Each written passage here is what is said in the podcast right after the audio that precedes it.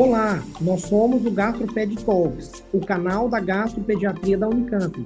Nós somos o Dr. Lucas Rocha Alvarenga, doutora Natasha Silva Sandi e doutora Maria Ângela Belomo Brandão. O GastroPed Talks é um canal sobre gastroenterologia, patologia e nutrição pediátricas, com foco em profissionais de saúde, em que vamos discutir temas e evidências atuais com base em guidelines, artigos científicos e entrevistaremos profissionais de destaque na área. Olá, eu sou a Maria Ângela Brandão e a gente vai falar hoje sobre refluxo gastroesofágico. Esse é o guideline que foi publicado em 2018, que são as recomendações da Sociedade Americana e da Sociedade Europeia de Gastroenterologia e Hepatologia e Nutrição Pediátricas. Nesse guideline, a gente tem a definição do que é o refluxo gastroesofágico, que se caracteriza pela passagem do conteúdo gástrico para o esôfago, com ou sem regurgitação e ou vômito, e a doença do refluxo é quando você tem complicações ou incômodos que se desenvolve quando você tem o refluxo do conteúdo do estômago para o esôfago. E essas complicações incômodos, elas podem ser esofagite ou estreitamento do esôfago, como exemplos. Esse guideline também traz a definição do que é um refluxo, uma doença do refluxo refratária, que é aquele que não responde ao tratamento ideal após oito semanas, e a terapia ideal seria o máximo de tratamento farmacológico e também não farmacológico, baseada na disponibilidade na região e na prática do subespecialista. O problema é que sintomas relatados de doença do refluxo gastroesofágicos em bebês, eles variam amplamente e podem incluir sintomas muito comuns, como choro excessivo, arqueamento das costas, regurgitação irritabilidade. E muitos desses sintomas, eles ocorrem com ou sem o diagnóstico de doença do refluxo gastroesofágico. Isso faz com que o diagnóstico definitivo seja bem desafiador. E muitas vezes o grau de preocupação dos pais é o fator que leva à necessidade de um diagnóstico para evitar terapêuticas desnecessárias. Crianças mais velhas, particularmente aquelas que têm mais de 8 anos e adolescentes, você pode se basear nos sintomas típicos. Então, quais seriam os sinais e sintomas que a gente tem que buscar para a gente pensar na associação da doença do refluxo gastroesofágico em crianças de 0 a 18 anos? São sintomas gerais, como desconforto, irritabilidade, falha em crescer, recusa de alimentos, posturas distônicas, a síndrome de Sandifer e outros sintomas como erosões dentárias, anemia, principalmente também sintomas gastrointestinais, crianças que já se expressam, se falam e que vão falar para a gente que tem a dor abdominal, a dor epigástrica, a, ou a presença de esofagite na endoscopia, ou ainda sintomas respiratórios e a presença de apneia, asma e pneumonias recorrentes. São sinais e sintomas bastante é, importantes e que a gente valoriza no diagnóstico e também no diagnóstico diferencial. E os sinais de alarme que podem sugerir que haja outros diagnósticos, que não a doença do refluxo gastroesofágico, eles incluem perda de peso, letargia, febre, que podem estar associados com uma variedade de condições, e a gente tem que sempre lembrar das infecções, né? É importante também, no caso de disúria, é, principalmente em bebês, lembrar de infecção de trato urinário, e quando você tem o início do quadro, além dos seis meses, ou um aumento ou persistência do quadro após os 11, após os 12 aos 18 meses de idade, esse essa, esse início mais retardado ou uma persistência para além do curso natural da doença indica que pode ser outro diagnóstico que não a doença do refluxo gastroesofágico. Sintomas também neurológicos podem dar vômito, como abalamento de fontanela, ou sinais ou que podem sugerir meningite, tumor cerebral, hidrocefalia, causas de aumento de pressão intracraniana que podem dar vômito. Também aquele vômito muito intenso, noturno, pode indicar outra condição. Se for um bebê maior do que dois meses, pode pensar em estenose hipertrófica de piloro e também outros sinais de obstrução intestinal e causas como doença de Hirschsprung ou outras causas de atresia intestinal, intussuscepção. E, então, é importante você contextualizar e esses sinais são importantes para sugerir que não seja doença do refluxo gastroesofágico, e sim outra condição que cursa com vômitos. No, no guideline há também um fluxograma que se inicia com um lactente com suspeita de doença do refluxo gastroesofágico. Então, a abordagem é fazer uma boa história, um exame físico, e se houver sinais de alarme, você trata adequadamente, né? E se não houver sinais de alarme, é indicado o tratamento não farmacológico, ou seja, evitar uma alimentação excessiva, fazer espessamento da dieta, e se no caso do aleitamento materno, manter o aleitamento materno. Se melhorar, continua com a condução. Se não melhorar, você pode considerar usar de duas a quatro semanas a fórmula de hidrolisado proteico ou baseada em aminoácidos, e em crianças que são amamentadas, fazer uma dieta de exclusão da proteína do leite de vaca da dieta materna. Se melhorou, pode continuar a condução e reintroduzir a proteína no segmento, e se não melhorou, é necessário encaminhar ao gastropediátrico, ao gastropediatra que vai rever os diagnósticos diferenciais. Se não for possível encaminhar, considerar quatro a oito semanas de supressão ácida e desmame se melhora de sintomas. Se tiver sucesso no desmame, não há nenhum tratamento adicional. E na criança que tem uma suspeita, criança mais velha com suspeita de doença do refluxo gastroesofágico, é importante fazer uma boa história, um exame físico. Se houver a presença de sinais de alarme, fazer a avaliação, encaminhar adequadamente.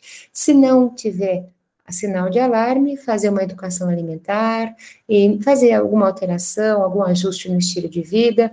Se isso melhorar, continuar a condução. Se não melhorar, fazer a supressão ácida por quatro a oito semanas. Se houver melhora, continuar e tentar o desmame. Mas se os sintomas recorrerem após o desmame, também encaminhar ao gastropediatra. É, se houver, então, a, sintoma, a persistência dos sintomas com o uso de inibidor de bomba de próton, ou a impossibilidade de suspender o inibidor de bomba de próton após tentar o desmame, está indicado fazer endoscopia. Se a endoscopia mostrar erosões ou esofagite eosinofílica, deve ser tratada apropriadamente. E se não houver erosões e os sintomas não forem responsivos ao inibidor de bomba de próton, deve ser recomendada a pH-metria ou a impedância-pH-metria. A impedância-pH-metria é superior à pH-metria, mas nos locais onde não há impedância, pode fazer a pH-metria. Se a pH-metria, a impedância-pH-metria mostrar uma exposição ácida normal, o diagnóstico é de esofagite não erosiva. Se a pH-metria mostrar uma exposição ácida normal e tiver uma correlação dos sintomas positivo, o diagnóstico é refluxo por hipersensibilidade. E se a exposição ácida tiver normal e os sintomas é, não têm correlação, é a dispepsia funcional. E se a endoscopia vier sem erosões, mas tiver sintomas responsivos ao inibidor de bomba de prótons, faz o tratamento e tenta o desmame periodicamente. De exames complementares para ajudar no diagnóstico, a gente tem o exame contrastado radiológico de esôfago, estômago e duodeno, a ultrassonografia, a endoscopia digestiva alta, a pH e a impedância pH, a cintilografia, o teste terapêutico IBP, que aparece inclusive no fluxograma, e a manometria esofágica. O exame radiológico contrastado, ele tem uma baixa eficácia para caracterizar o refluxo.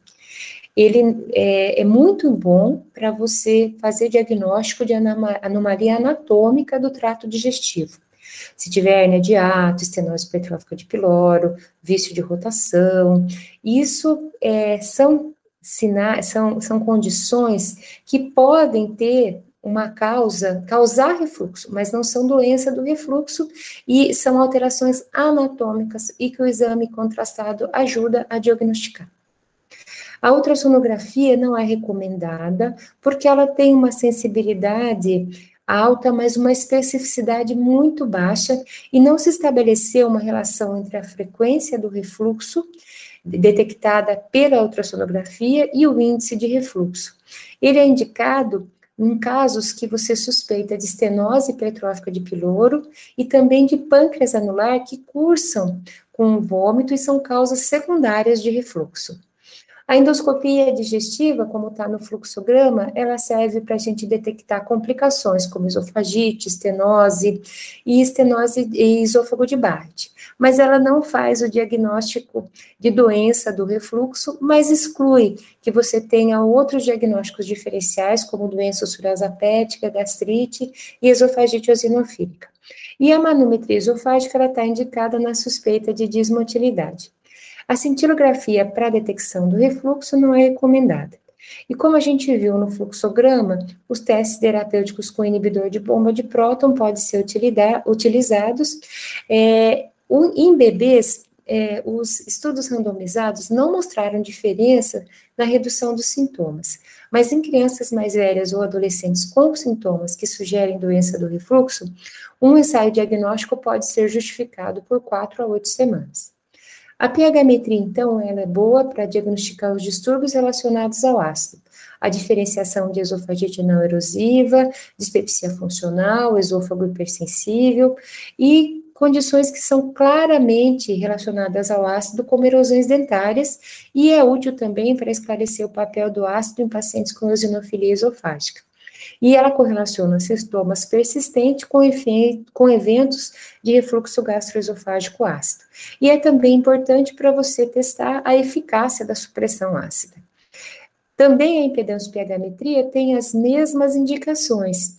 E além de esclarecer o papel do refluxo ácido, ela também esclarece o papel do refluxo não ácido e correlaciona eventos tanto de refluxo gastroesofágico ácido e não ácido, com sintomas persistentes ou incômodos. As modificações dietéticas, quando a gente fala em tratamento farmacológico, elas são as primeiras a serem realizadas.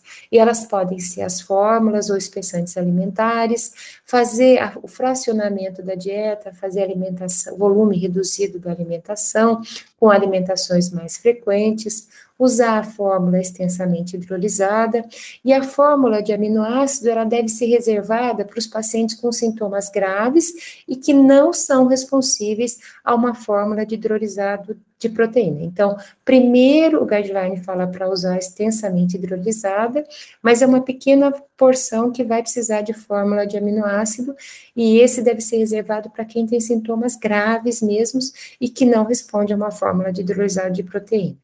Sobre as medidas posturais, né, a gente tem a campanhas é, da, de fazer as crianças dormirem em decúbito dorsal, e crianças maiores se beneficiam de fazer o decúbito lateral esquerdo e elevação da cabeça. E uma medida que é muito importante é a educação e apoio, tanto ao paciente como aos pais. Isso é uma uma base fundamental para o tratamento do, da doença do refluxo gastroesofágico. É muito importante a gente apoiar os pais, para crianças maiores a gente explicar tudo que ela tem que fazer, como ela se sente, isso é muito importante. Falando agora dos tratamentos farmacológicos, é, o guideline coloca que não adianta a gente usar o inibidor de bomba de próton um anti-H2 para o tratamento do choro em bebês saudáveis, ou então para tratar uma regurgitação visível. Recomenda o uso de 4 a 8 semanas para o tratamento de sintomas típicos, Sintomas típicos seriam azia, dor retrocernal ou dor epigástrica. Não usar em pacientes com sintomas extraesofágicos, como tosse, respiração ofegante, asma, a não ser que você tenha sintomas típicos ou um teste positivo, né, sugestivo de doença do refluxo gastroesofágico.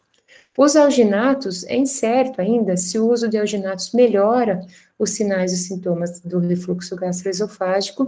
Ele pode melhorar ligeiramente a regurgitação e o vômito visível, mas ainda não se sabe se a redução dos sinais e sintomas compensa os possíveis efeitos colaterais. De qualquer forma, não deve utilizar para o tratamento crônico. Muito obrigada. Obrigado por nos acompanhar. Esse foi um episódio do Gastroped Talks. Estamos no Instagram, gastroped.talks, no YouTube, Gastroped Talks Unicamp, e também na forma de podcast. Até o próximo!